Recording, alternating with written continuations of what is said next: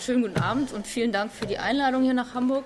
Ja, also jenseits des autonomen menschlichen Subjekts, Fragezeichen. Also der Titel meines Vortrags ist eine Frage. Als Aussage formuliert, jenseits des autonomen menschlichen Subjekts, verweist diese Präposition, also jenseits, darauf, dass wir dieses Subjekt hinter uns gelassen haben und dass wir sozusagen drüber hinweg sind. Damit nimmt diese Aussage das Vermächtnis der, der Krise des autonomen Subjekts an und auf. Eine Krise, die sich gewissermaßen durch das ganze 20. Jahrhundert zieht. Ne, also das ganze 20. Jahrhundert hindurch war dieses Subjekt in der Krise und jetzt am Anfang des 21. Jahrhunderts wird diese Krise sozusagen noch weitergetrieben. Es geht nicht mehr nur darum, dass wir das autonome Subjekt verabschiedet haben, sondern dass wir vielleicht auch jenseits des menschlichen Subjekts sind, jenseits der Unterscheidung von menschlichem und nichtmenschlichem. Warum es mir aber wichtig ist oder ja, warum ich das als Frage formuliere und nicht als Behauptung, das Fragezeichen soll weniger ähm, diese Kritik am Subjektverständnis in Frage stellen. Das Fragezeichen verweist eher auf eine Art Meditation über diese Bedeutung der, der Präposition jenseits, die ja auch im Titel der Vorlesungsreihe steckt, jenseits der Geschlechtergrenzen, jenseits des autonomen Subjekts. Ähm, ist dieses Jenseits in einem zeitlichen Sinn zu verstehen? Also gibt, geht es darum, dass es irgendwann eine Moderne gegeben hat, in der das Subjekt autonom war?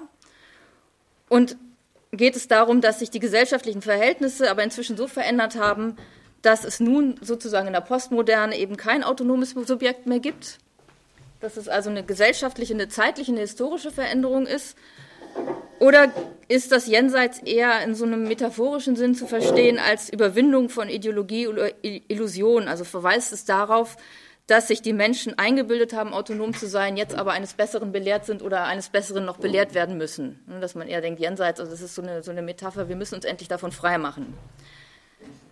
Was ich an dieser Präposition, also an diesem Jenseits in diesem Zusammenhang interessant finde, ist, dass sie in gewisser Weise unbestimmt ist. Also sie geht von was Bestimmtem aus, nämlich dem autonomen Subjekt, ähm, eröffnet dann aber einen Raum, der woanders liegt. Wo genau jenseits, das weiß man nicht, ist auch nicht festgelegt. Und in diesem Sinn kann die Präposition jenseits die Fantasie einer Zukünftigkeit eröffnen, in der anderes möglich sein könnte. Oder wie es ähm, Rashmi Bhatnagar formuliert, the term beyond suggests imaginative remaking of the future. Und das lässt sich nicht so schön übersetzen auf Deutsch, dieses imaginative remaking of the future. Deswegen habe ich das jetzt hier mal im, im Englischen übernommen, weil darum geht es mir um diese, diese Frage. Die Kritik am autonomen Subjekt kann damit aufgenommen werden. Zugleich kann anerkannt werden, dass wir womöglich noch gar nicht in diesem Jenseits angekommen sind oder vielleicht auch nie gänzlich dort ankommen werden oder dass dieses Jenseits in der Bewegung dorthin immer schon woanders ist wieder. Überhaupt ist es eine weitere Frage, ob wir uns überhaupt gänzlich von diesem Subjekt verabschieden wollen oder ob wir das überhaupt können oder ob ähm, ob wir es hinter uns lassen wollen oder ähm, vielleicht ist es weniger eine Frage, eben dieses Subjekt hinter uns zu lassen, als eine immer wieder zu verhandelnde Frage, wie wir es verändern wollen oder wie wir es öffnen wollen, wie wir an, in und mit diesem Subjekt arbeiten wollen. Ich gehe von der These aus, dass wir selbstbestimmte Subjekte sind oder in gewisser Weise sein müssen. Und wer dieses Wir ist, das ist eine wichtige Frage, aber eine, die ich jetzt, eine der vielen wichtigen Fragen, auf die ich jetzt nicht näher eingehen werde. Das können wir, wenn ihr wollt, nachher in der Diskussion nochmal aufgreifen. Ich spreche jetzt mal von wir und da sind dann immer Anführungszeichen mitzuhören. Ne, das ist ein ganz bestimmtes situiertes Wir. Wir sind selbstbestimmte Subjekte, zumindest so wie die Bedingungen unseres Seins derzeit strukturiert und materialisiert sind. Sind wir aufgefordert oder müssen wir selbstbestimmte Subjekte sein?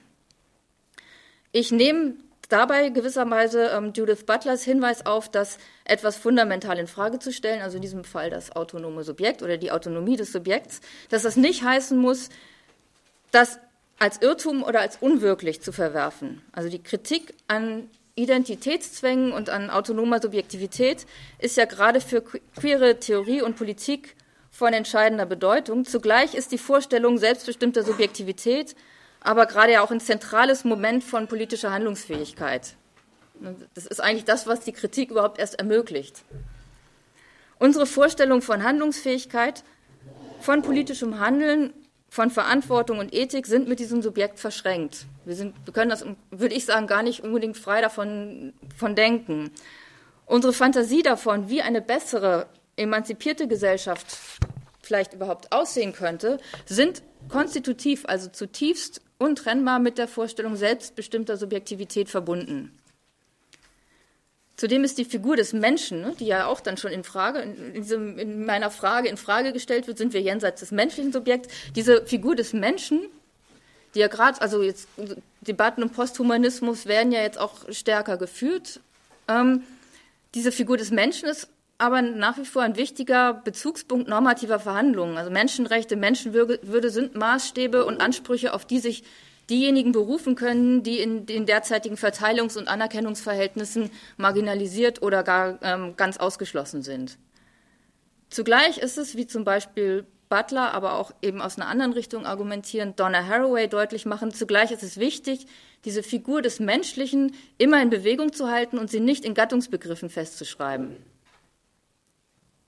Jenseits des autonomen menschlichen Subjekts wäre in diesem Sinn also nicht die Behauptung einer realen Überwindung im Hier und Jetzt, sondern eher eine Aufforderung zur Eröffnung oder Erweiterung der Möglichkeiten, uns unser In der Weltsein anders zu denken und dieses In der Weltsein auch anders zu praktizieren. Ich knüpfe also an Butlers Hinweis an, dass wir das autonome Subjekt fundamental in Frage stellen können oder können sollten, ohne dabei davon auszugehen, dass es damit abgeschafft ist. Mit diesem Hinweis wird die Aufmerksamkeit, finde ich, auf die Bedingungen gerichtet. Ne? Wir gucken uns jetzt die Bedingungen an, die dieses Subjekt hervorbringen. Welche symbolisch-diskursiven, kulturellen, ähm, praktisch materiellen Bedingungen fordern uns immer wieder dazu auf, uns als autonome Subjekte in der Welt zu bewegen und anderen Menschen eben als solche Subjekte, nämlich als autonome Subjekte zu begegnen. Dieser Blick auf die Bedingungen ist insofern wichtig, als er deutlich macht, dass die Kritik am autonomen Subjekt und die Frage, wie es vielleicht überwunden oder umgestaltet werden kann, keine Frage rationaler Entscheidungen ist. Es ist keine theoretische, rein theoretische Frage, es ist keine rationale ähm, Sache, wir überwinden das jetzt oder wir, wir entledigen uns dieser Illusion. Es ist tatsächlich eine Frage der praktischen Umgestaltung der Bedingungen, unter, der wir, unter denen wir Subjekte sind. Das heißt also, eine Subjektkritik ähm, bedeutet, wenn sie so verstanden wird, immer eine Kritik der Bedingungen dieses Subjekts. Und ich skizziere daher im ersten Schritt anhand der Arbeiten von Marx, Foucault und Butler eine bestimmte historische Konstellation, in der Autonomie und Innerlichkeit eine Bedingung subjektiver Handlungsfähigkeit darstellen. Das kann man sicherlich auch an anderen Autoren. Ich mache das, weil ich das eben in meiner Dis an diesen drei Autoren so gemacht habe oder Autorinnen.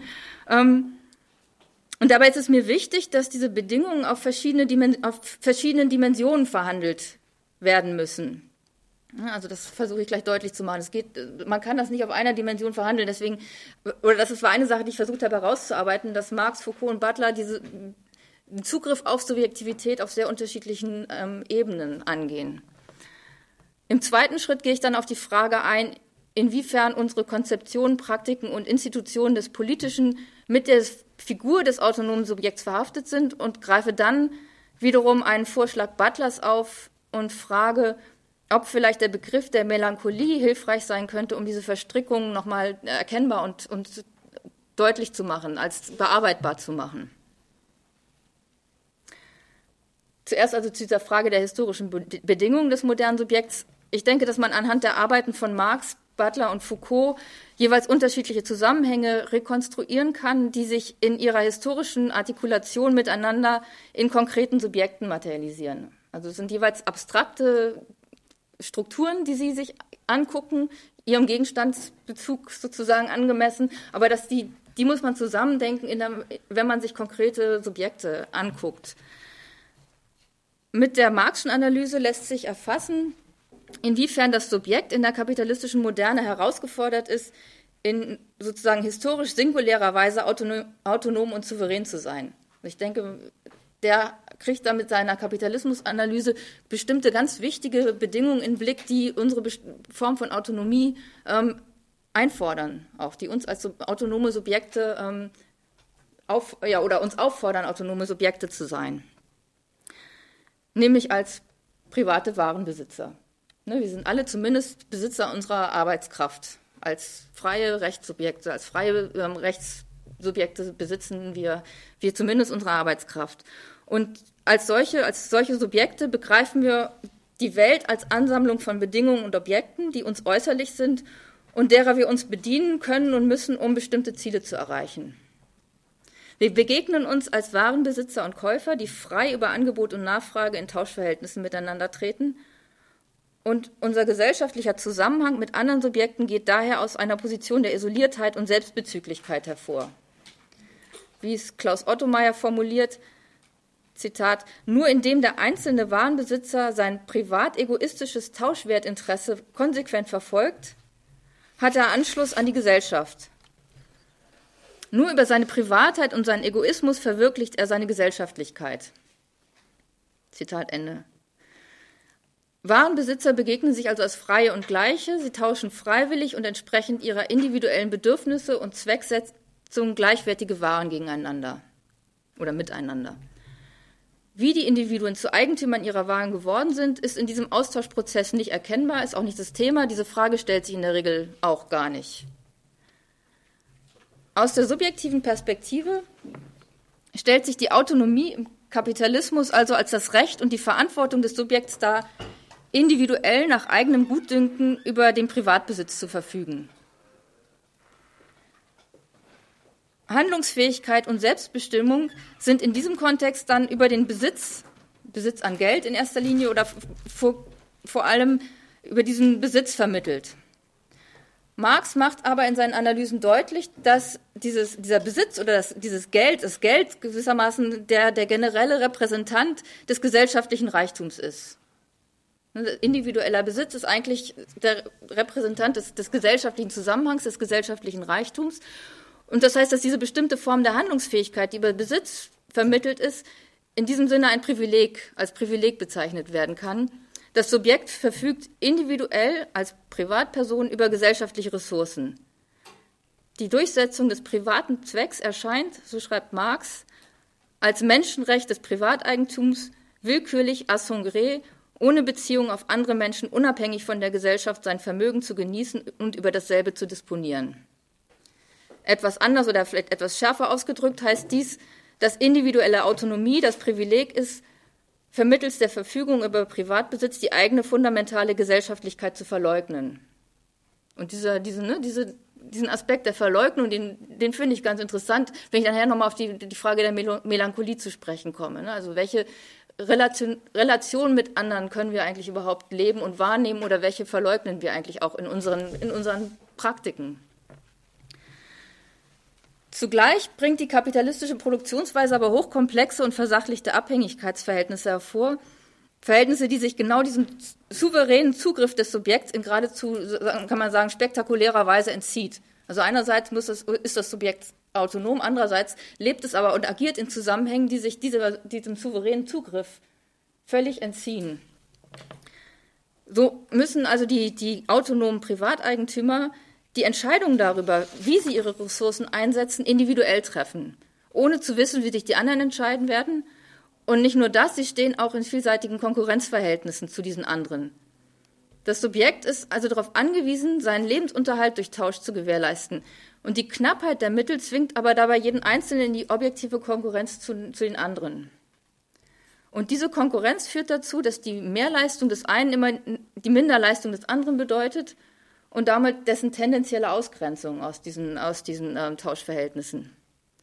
Um jetzt hier nochmal Klaus Ottomeier zu zitieren, der das, finde ich, an manchen Stellen ganz prima so auf den Punkt bringt, obwohl die kapitalistischen Konkurrenzverhältnisse sich also als eine ganz unpersönlich überpersönliche Sache entwickeln, schlagen sie sich im zwischenmenschlichen Verhalten der Individuen nieder. Die Individuen sind, soweit sie im Rahmen ökonomischer Konkurrenzbeziehungen aufeinanderstoßen, gezwungen, den jeweils anderen in seinen Tauschwertrealisierungen am Gelingen seines Tauschakts zu hindern, ihn auszustechen und zu schädigen, sodass er auf der Strecke bleibt.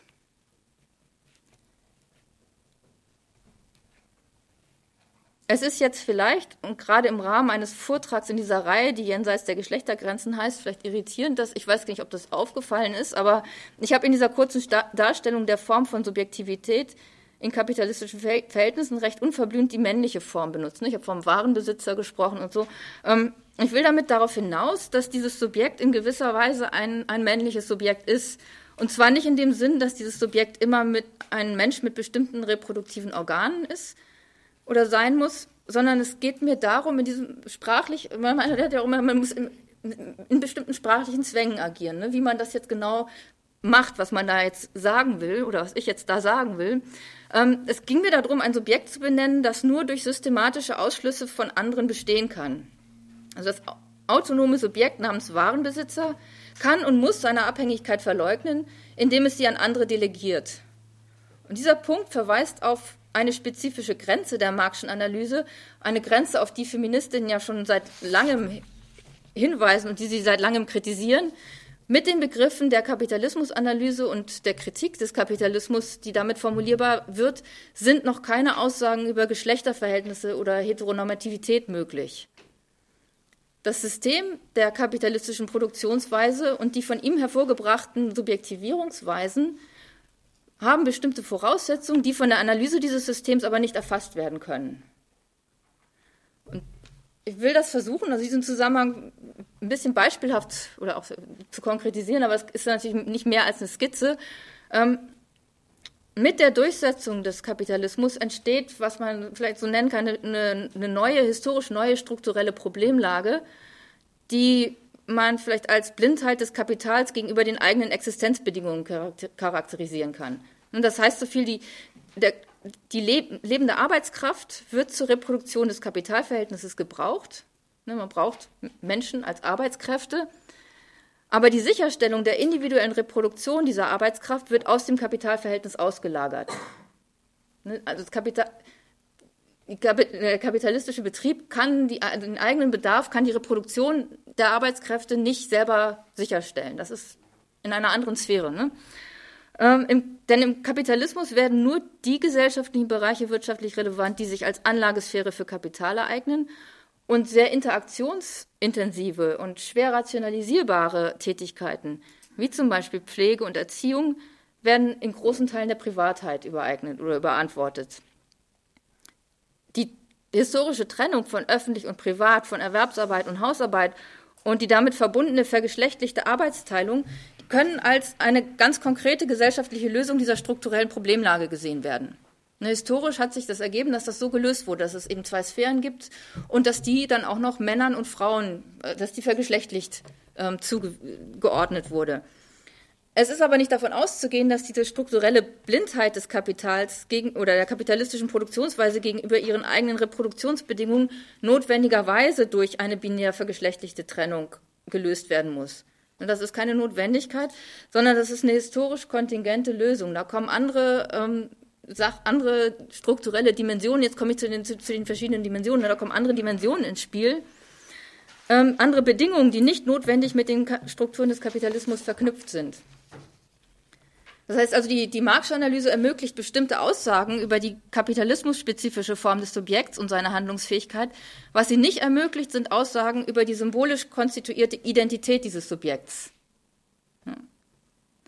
Und hier komme ich zu, zu anderen Strukturzusammenhängen, die jetzt ins Spiel kommen, nämlich beispielsweise mit, lässt sich mit Judith Butler die Ordnung der Zweigeschlechtlichkeit als eine weitere wichtige strukturelle Dimension benennen. Ne, mit dem Begriff der heterosexuellen Matrix erfasst Butler ja eine spezifische Figuration der symbolischen Ordnung, die soziale Erkennbarkeit und damit zugleich auch die, die Lebensfähigkeit von Subjekten wird über diese Ordnung an eine Geschlechtsidentität gebunden. Ne, um als kompetente, normale Subjekte lebensfähig zu sein, müssen wir ne, performativ eine bestimmte Geschlechtlichkeit darstellen, entweder männlich oder weiblich. Und wenn wir davon abweichen, sind wir zumindest Sanktionen ausgesetzt oder Irritationen. Diese Geschlechtsidentität ist für Butler allerdings nicht in einer inneren Substanz oder Körperlichkeit des Individuums begründet. Ne. Sie geht nicht davon aus, dass das irgendwas an, was, was in uns angelegt ist, ähm, sondern ähm, sie geht eher davon aus, dass auch die Wahrnehmung der Körper in, dieser, in diesem binären Muster, dass wir Körper als männlich oder weiblich wahrnehmen, dass das auch eine Hervorbringung dieser symbolischen Matrix ist. Ne, dass das die, die Matrix, der, der heterosexuelle Matrix ist, die, die unsere Wahrnehmung der Körper auch strukturiert. Dieses Raster, also diese Matrix stellt eine spezielle Verbindung zwischen körperlichem Geschlecht, also Sex, sozialem Geschlecht, Gender und Begehren her und naturalisiert diese Kopplung. Das sexuelle Begehren richtet sich als heterosexuelles Begehren auf das jeweils andere Geschlecht und lässt sich daher aus dem sozialen Geschlecht ablesen. Ne, wenn es klar ist, dass es immer aufs andere Geschlecht gerichtet ist, dann muss das auch irgendwie was mit dem sozialen Geschlecht zu tun haben. Und ähm, da, das ist wiederum an das körperliche Geschlecht gebunden. Es also, äh, steht so ein zirkulärer Verweisungszusammenhang, wo alles eben aus dem anderen irgendwie notwendigerweise hervorzugehen scheint. Und diese vermeintliche Naturgegebenheit dieser Verbindung begründet sich dann durch eine weitere Verknüpfung, nämlich der von Begehren, Sexualität und Fortpflanzung. Das Ganze ist dann nämlich auch noch in der Fortpflanzung natürlich begründet. So. Mit dieser Rekonstruktion der heterosexuellen Matrix als historische Strukturbedingung der zweigeschlechtlichen Ordnung kann Butler gewissermaßen eine Antwort auf die Frage geben, warum Subjekte Männer und Frauen sind, ohne dabei davon ausgehen zu müssen, dass dies in einer ahistorischen oder natürlichen Körperlichkeit begründet ist. Und da komme ich gleich nochmal zurück, also jenseits der Geschlechtergrenzen. Sie zeigt ein Jenseits auf, ohne zu behaupten, dass wir da sind oder vielleicht auch jemals da wirklich hinkommen werden. Ähm, aber da kommen, kommen, wir, kommen wir gleich nochmal drauf zurück. Also mit, ich komme jetzt nochmal zu Foucault, weil wenn ich, wenn ich von dieser ähm, binär vergeschlechtlichten Trennung von öffentlich und privat, von Erwerbsarbeit und Hausarbeit und ähm,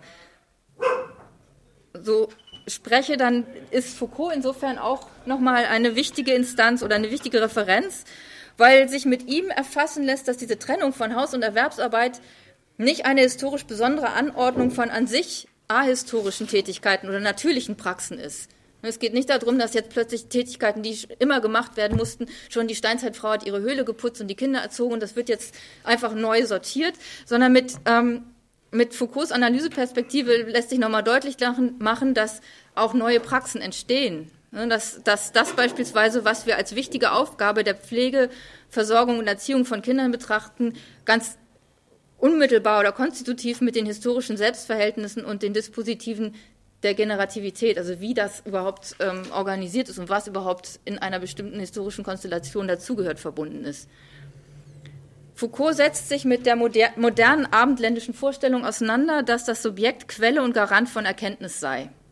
Ja, diese Vorstellung, ne? wir, sind, wir, wir sind diejenigen, die die Welt erkennen können. Er zeichnet nach, dass diese Vorstellung in der Annahme gegründet ist, dass es sowas wie eine universelle menschliche Natur gibt. Und diese menschliche Natur wird dadurch zu einem entscheidenden, weil vermeintlich objektiven, also durch geeignete Wissenspraxen erkennbaren Referenzpunkt für die Unterscheidung von normal, anormal, geeignet, ungeeignet und so weiter. Also diese Vorstellung, es gibt eine menschliche Natur, transportiert auch in diesem Kontext die Vorstellung, dass wir diese Natur erkennen können und dass das für uns auch dann ein Anker ist, dafür zu unterscheiden, was richtig, was falsch ist, was normal, was anormal ist, was abweichend ist, was und so. Foucault legt dar, dass diese Vorstellung über die menschliche Natur eine historische Konfiguration ist, in eben nicht über, in einer überhistorischen Realität des Menschlichen gründet. Er geht aber zugleich nicht davon aus, dass es sich um eine bloße Fiktion handelt. Also wieder nicht dieser Gedanke, dass das durch Aufklärung einfach ähm, veränderbar ist. Vielmehr fasst er diese Vorstellung vom Menschen als eine historische Existenzweise, die sich in verschiedenen gesellschaftlichen Phänomenen, Institutionen und Praktiken materialisiert. Der Mensch ist also ein historisches Produkt, eine, eine materialisierte Seinsweise. Seine spezifische Subjekthaftigkeit ist dadurch gekennzeichnet, dass sich dieser Mensch sowohl als Quelle von Erfahrung und Wissen als auch als empirisches Objekt dieses Wissens begreift. Er ist den Gesetzen der natürlichen und gesellschaftlichen Ordnung unterworfen, kann diese jedoch zugleich erkennen und sich zunutze machen. Der Mensch konstituiert sich also als ein, ein Wesen, das, so Foucault, oder das in der Natur, also in dessen Natur es liegt, es wäre die Natur und infolgedessen auch sich selbst als natürliches Wesen zu erkennen. Ne, dieser Gedanke, dass es die Natur gibt, dass wir ein natürliches Wesen sind und dass wir das auch erkennen können und dass damit eben objektive, ganz klare Referenzpunkte sind. Zu dieser Natürlichkeit gehört, dass, dass das einzelne Subjekt mit einer innerlichen Wahrheit ausgestattet ist, dass seine und diese, diese innerliche Wahrheit seine, seine Individualität ausmacht. Wer ich bin, das, ne, das, das steckt in mir drin, das kann ich, muss ich dadurch auch selber in Erfahrung bringen, muss, ich muss mich ständig selber prüfen und ich muss diese innerliche Wahrheit auch kultivieren und nach außen bringen, zum Ausdruck bringen. Die Handlungsfähigkeit des Subjekts, also seine Verhaltensformen und Ziele, erscheinen somit als Ausdruck dieser inneren essentiellen Wahrheit. Das heißt also, der, dass der Mensch der Moderne sich als freies und autonomes Subjekt konstituiert. Es ist frei von Bindung traditioneller Autoritäten, wird nicht mehr durch seinen Stand oder dergleichen bestimmt, sondern ist aufgefordert, sich als authentisches Wesen mit innerer Tiefe zu begreifen und, und zugleich auch aufgefordert, diese innere Tiefe zum Ausdruck zu bringen und von anderen anerkennen zu lassen. Ne, man muss sich zeigen, man muss, man muss das kultivieren, man muss das auch in Anerkennungsverhältnissen dann anerkennen lassen.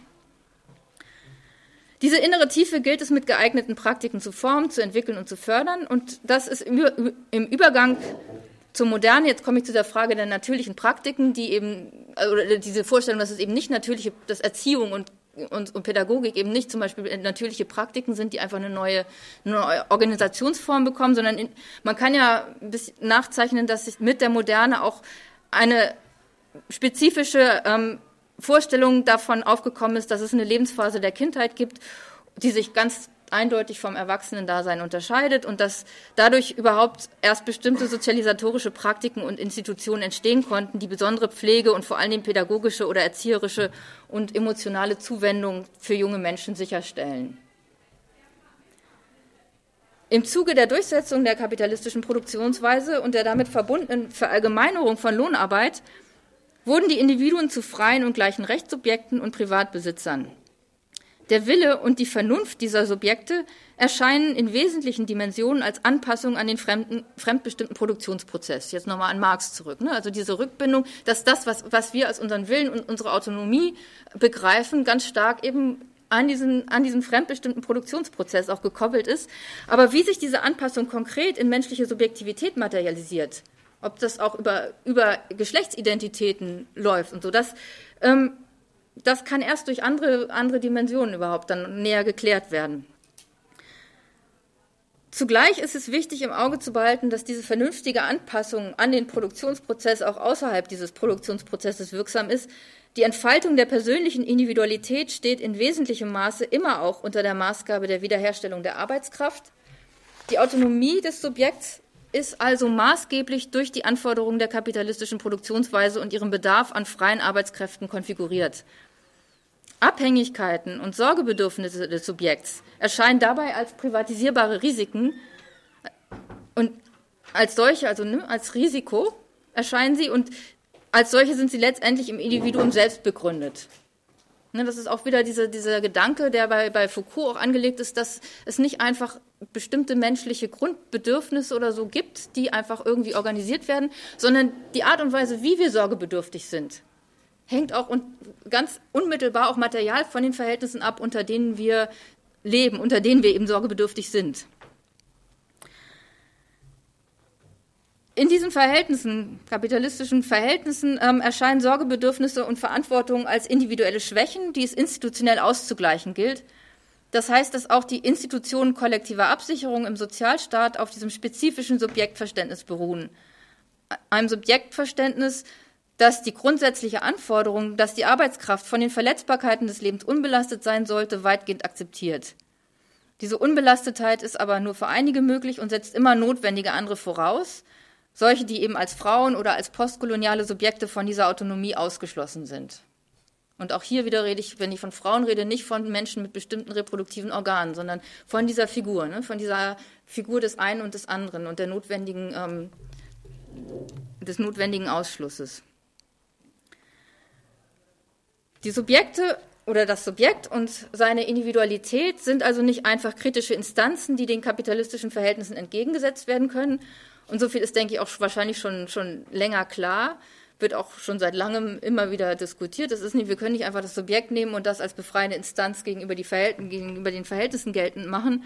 Was aber meines Erachtens immer noch weiter zu bearbeiten ist, ist unser paradoxe oder ja, ist unsere paradoxe Verstricktheit in die Figur dieses selbstbestimmten Subjekts. Und die Frage eben, wie wir mit dieser Verstricktheit umgehen können, ohne sie einerseits überwinden zu wollen oder sie andererseits und, und insofern zu verleugnen und zu sagen, das haben, ne, das, das haben wir überwunden, wir sind es gar nicht, oder sie andererseits eben als notwendig uns einzuverleiben und zu sagen, wir müssen aber selbstbestimmt sein. So. Kommen wir jetzt also zu dieser Frage von Politik und Handlungsfähigkeit. Und da nochmal auf, um dann nochmal wieder bei, bei Marx anzusetzen, indem Marx die Produktionsweise als einen historischen Strukturzusammenhang rekonstruiert, bietet er eine kritische Interpretation, die zugleich Möglichkeiten des praktischen Angreifens deutlich machen sollen. Also er kann zeigen, inwiefern die Subjekte ihre gesellschaftlichen Verhältnisse als Wesenseigenschaften von Dingen und Menschen wahrnehmen. Ja, dass, wir die, dass wir davon ausgehen, dass Dinge, die wir herstellen, Waren sind und dass die einen Wert haben. Ne, dass das in den Dingen selbst irgendwie angelegt ist oder dass das in dem, in dem Akt des menschlichen Produzierens angelegt ist, dass das, was dabei rauskommt, eine Ware ist, die dann getauscht wird, um das mal ein bisschen sehr, sehr vereinfacht zu versuchen, auf den Punkt zu bringen.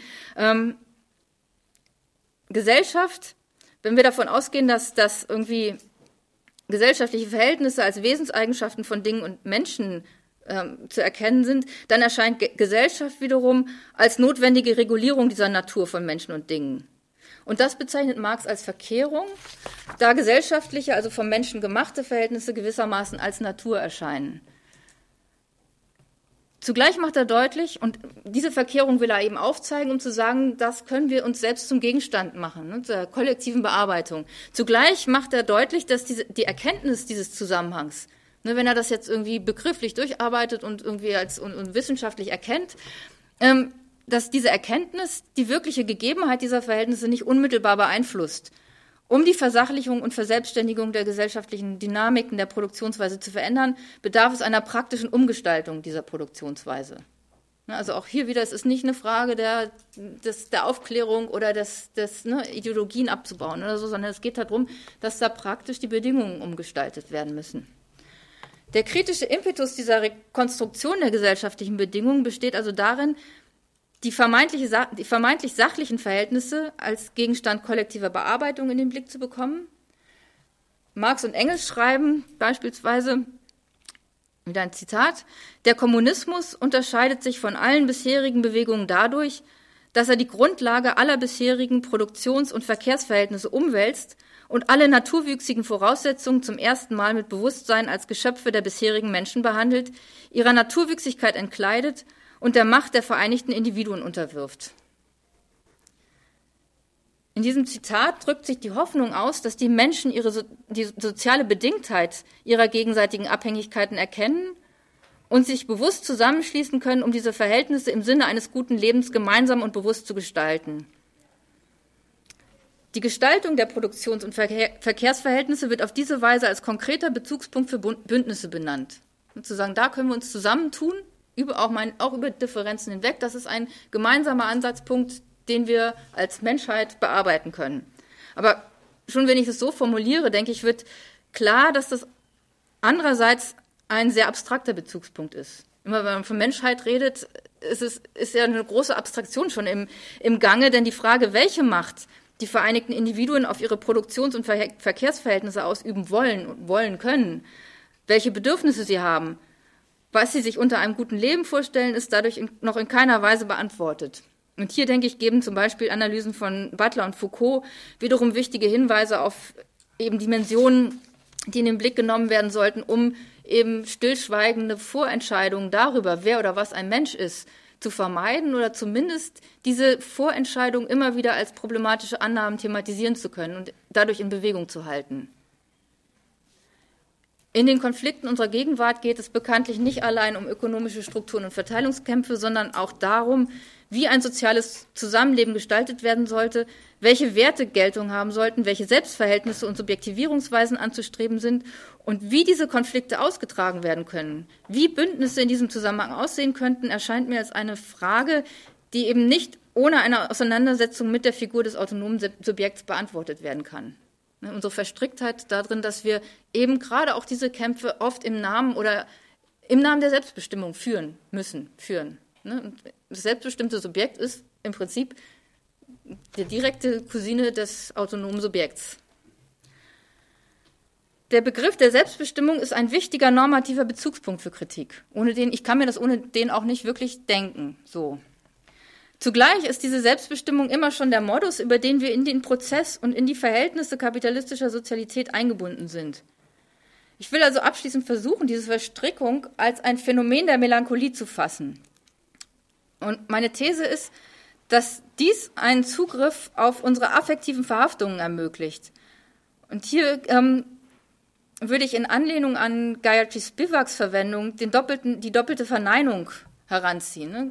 Das, was wir nicht, nicht begehren können. Ähm, Selbstbestimmung ist etwas, was wir nicht, nicht begehren können. Es ist eine Verstrickung, über die wir nie wirklich glücklich sein können, ein Begehren, das wir uns anders wünschen würden, aber ein, ein Begehren. Ne, ein, wir können nicht, nicht, das nicht, nicht, äh, nicht begehren.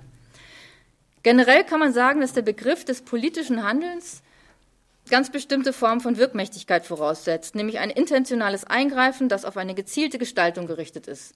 Das ist auch bei Marx und Engels angelegt. Ne? Es geht darum, in einer bestimmten Weise die Verhältnisse so zu gestalten, dass sie dem Menschen angemessen sind, ganz gezielt. Und das setzt wiederum Subjekte voraus, die in bestimmter Weise über ihre eigenen Bedürfnisse und Motive einerseits sowie über die äußeren Zusammenhänge andererseits ein bestimmtes Wissen haben, die also Ziele formulieren und geeignete Mittel bestimmen können.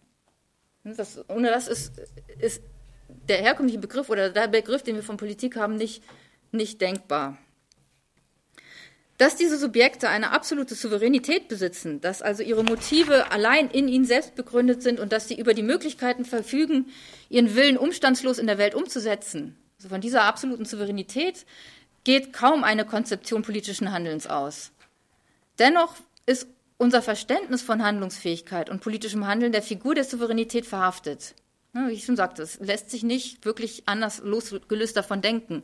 Auch wenn wir davon ausgehen, dass sich unsere Innerlichkeit nur in Interaktion mit der Umwelt entwickelt und dass wir in der Umsetzung unserer Vorhaben auch teilweise oder ganz scheitern können, erfahren wir uns als Subjekte, die mit inneren Bedürfnissen und Willen ausgestattet einer äußerlichen Welt gegenübertreten.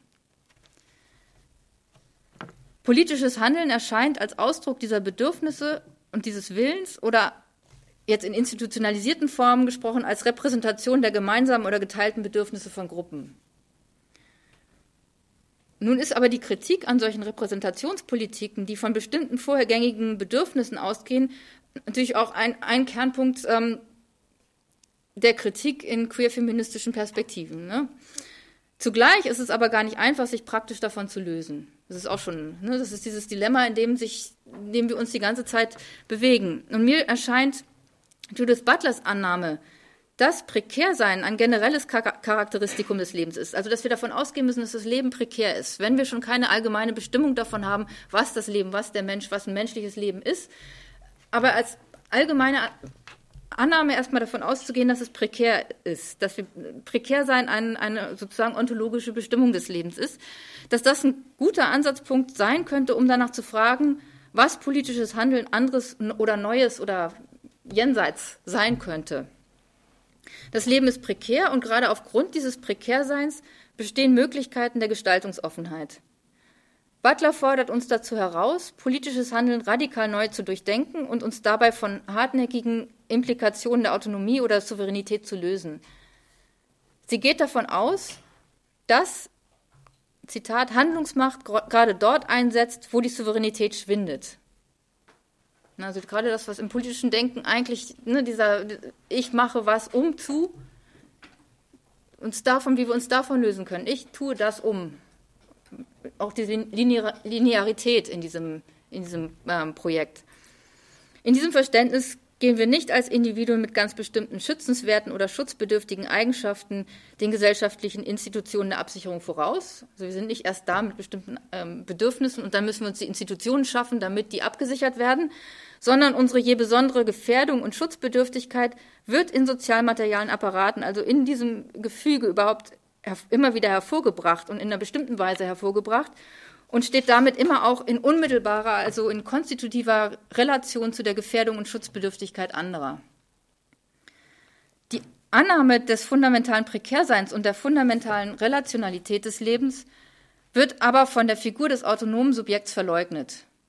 Ne, das muss sich in gewisser Weise davon lösen. Es muss sich, muss sich aus dieser Relationalität, müssen wir uns ein Stück weit rausnehmen und sagen, ich bin ich. Ähm, wichtige gesellschaftliche Bedingungen, die zu verändern wären, um diese Figur zu überwinden, habe ich versucht zu skizzieren, gerade im, im, im, Hinblick auch auf die kapitalistischen Anforderungen der Autonomie oder autonom zu sein, ähm, eigenständig, individuell zu sein. Jetzt komme ich aber zu dem Problem, dass wir sozusagen diese Subjekte sind. Wir haben die Bedingungen inkorporiert. Wir können auch die Transformation der Verhältnisse nur durch diese Subjektivität hindurch denken. Und mehr noch, wir sind dieser Subjektivität affektiv verhaftet. Es, auch, es ist, macht auch Angst, sich vorzustellen, dass wir jenseits von Menschlichkeit oder jenseits von einem Subjekt sein könnten. Auch und hier auch wiederum Hinweisen von Judith Butler nachgehend will ich abschließend andenken, inwiefern eben, wie gesagt, dieser Begriff der Melancholie Möglichkeiten eröffnen könnte, sich der Frage zu nähern, wie Potenzial für Veränderungen durch diese Verhaftung hindurch entstehen kann. Dieser Begriff, mit diesem Begriff der Melancholie wird eine psychische Dimension der Inkorporierung der Verhältnisse angesprochen. Das heißt also, natürlich sind unsere Bedürfnisse und Effekte immer sozial konstituiert, aber diese Konstituierung, so die Annahme, ist mit Verlusten verbunden. Um so zu sein, kann ich nicht anders, kann ich was anderes nicht sein. Ähm, und diese Verluste sind aber psychisch ähm, wirksam. Und diese Verluste ist der Gedanke, den, der da bei, bei Butler angelegt ist, diese Verluste gilt es erkennbar zu machen, bearbeitbar zu machen. Die sind häufig verleugnet, die werden gar nicht wahrgenommen.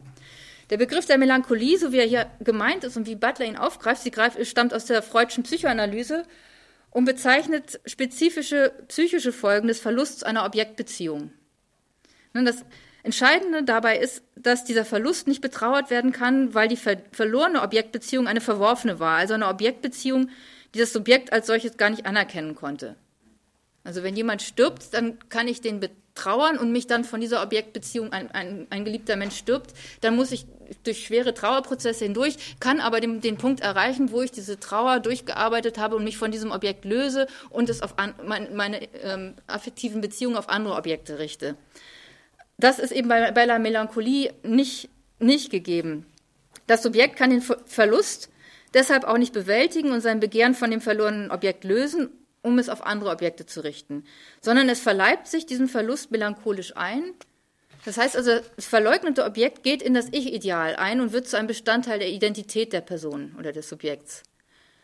Judith Butler greift das Konzept der Melancholie auf, um die Dynamiken einer heteronormativen Kultur begreifbar zu machen, also einer Kultur, die sich auf das verleugnete Verbot der Homosexualität und auf verworfene gleichgeschlechtliche Liebesobjekte gründet. Dieses Verbot, ein gleichgeschlechtliches, eine gleichgeschlechtliche Person als Liebesobjekt überhaupt ähm, wahrnehmen zu können als, äh, oder denken zu können. Ähm, eine heterosexuelle Geschlechtsidentität, also eine eindeutige, äh, feste heterosexuelle Geschlechtsidentität wird durch den Verlust möglicher gleichgeschlechtlicher Liebesobjekte hervorgebracht. Das Unbehagen an diesen Verlusten und die damit verbundene Ambivalenz und diffuse Traurigkeit kann nicht wirklich bearbeitet werden, weil es ein Verlust ist, den man eben nicht wahrnimmt als ein Verlust. Ähm, kann aber zu Selbstvorwürfen führen. Bin ich vielleicht keine richtige Frau? Bin ich kein richtiger Mann? Ist was mit mir nicht, stimmt was mit mir nicht? Ähm, sie kann aber auch zu Aggression und Angst gegenüber denjenigen führen, die nicht der heterosexuellen Norm entsprechen und damit den verleugneten Möglichkeiten eine gelebte Wirklichkeit geben. Gegenüber diesen gelebten Existenzen verleugneter Möglichkeiten stabilisiert sich die Kultur der heterosexuellen Melancholie, indem sie auf der vermeintlichen Natürlichkeit oder Notwendigkeit der binären Geschlechterordnung beharrt. Und das ist, denke ich, ein wichtiger Gedanke. Diese verleugneten Möglichkeiten werden so einverleibt, dass sie als natürlich behauptet werden oder werden müssen und dadurch auch diese, ne, diese Nichtwahrnehmbarkeit nochmal verstärkt wird. Die Ordnung wird angesichts der Bedrohung durch eine wie auch immer gelebte Opposition notfalls mit Gewalt verteidigt. Butler nennt hier als Beispiele einerseits gewaltsame Übergriffe und Morde an Transgender-Personen und andererseits medizinische Korrekturen an den Körpern intersexueller Kinder. Beides liest sie als Versuche, Zitat, das auszulöschen, was die Geschlechterordnung, wie wir sie heute verstehen, ungewiss, schwach und offen für grundlegende Veränderungen macht. Butler geht es nicht darum, dass wir uns den Anforderungen, ein Geschlecht zu sein, einfach entziehen können unser eventuelles Unbehagen an den Einengungen, die diese Kategorie bedeutet, kann nicht dadurch beseitigt werden, dass wir diese Kategorie abschaffen oder ignorieren. Worum es aber geht, ist in diesem Sinne gedacht, worum es geht, ist sich von der Melancholie einer eindeutigen und stabilen Geschlechtsidentität zu befreien oder zu lösen, sagen wir mal lieber vorsichtig, und auf diese Weise die mit der eigenen Geschlechtlichkeit verbundenen Verluste betrauerbar zu machen. Wenn das Unbehagen an den gesellschaftlichen Verhältnissen von der Melancholie gelöst werden kann, dann ermöglicht dies eine, frei, eine Fantasie freizusetzen, die, so Butler, uns erlaubt, uns selbst und andere anders vorzustellen. Auf diese Weise eröffnen sich Räume, in denen ganz andere Möglichkeiten dessen erfunden werden können, was Geschlechtlichkeit überhaupt alles sein kann.